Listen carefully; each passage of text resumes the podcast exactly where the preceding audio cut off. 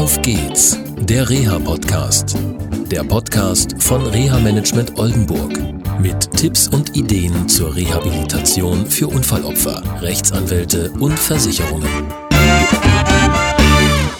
Hallo, schön, dass ihr wieder zugeschaltet habt zu einer neuen Sendung von Auf geht's, der Reha-Podcast. Heute bin ich in Bremen gewesen, beziehungsweise ich bin natürlich immer noch in Bremen. Hinter mir seht ihr die Reha-Klinik am Sendesaal. Die Reha-Klinik am Sendesaal ist spezialisiert auf die Rehabilitation im Bereich Kardiologie, Geriatrie und Orthopädie. Und eben habe ich mit Herrn Dr. Melzer, den ihr ja schon aus einigen Sendungen kennt, ein Gespräch geführt mit einem Klienten. Worum geht es? Der Klient, über 70 Jahre alt, ist mit seinem Motorrad verunfallt, unverschuldet und hat unheimlich viele Unfallfolgen. Und er möchte unheimlich viel wieder erreichen. Das Problem ist, die Unfallfolgen schränken das, was er sich vorstellt, ein. Und genauso ist es für diesen Betroffenen, den ich begleiten darf.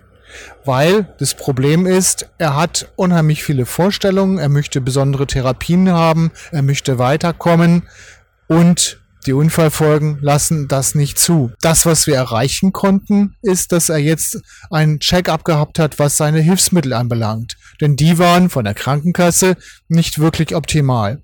Und so bekommt er jetzt zulasten der Versicherung, der Haftpflichtversicherung von Unfallgegner, die entsprechenden Hilfsmittel, die er wirklich benötigt. Da geht es zum Beispiel um einen Rollstuhl. Der Rollstuhl, der einfach nicht ja, ergotherapeutisch richtig zugerichtet ist. Natürlich machen wir da auch ein Kostenmanagement. Das heißt, wir kriegen zwar einen Kostenvoranschlag und diesen werden wir natürlich prüfen. Das gehört zu unserem Job genauso dazu. Trotz aller Wirtschaftlichkeit wollen wir natürlich versuchen, den Betroffenen so gut wie möglich zu versorgen und folgen natürlich den Ergebnissen, die hier erarbeitet wurden, mit den Ärzten, mit den Therapeuten und natürlich mit den Betroffenen selber. Was wir heute auch gemacht haben, ist, dass wir uns entschieden haben, die Maßnahme wird nicht verlängert.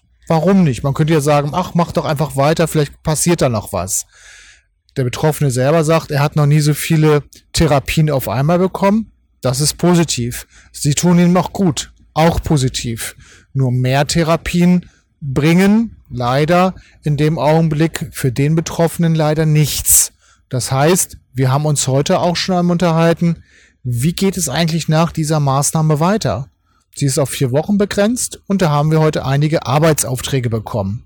Zum Beispiel, dass wir nach einer ambulanten Reha-Einrichtung suchen, die dem Betroffenen wirklich weiterhilft. Er möchte natürlich gerne zu seinem alten Therapeuten hin.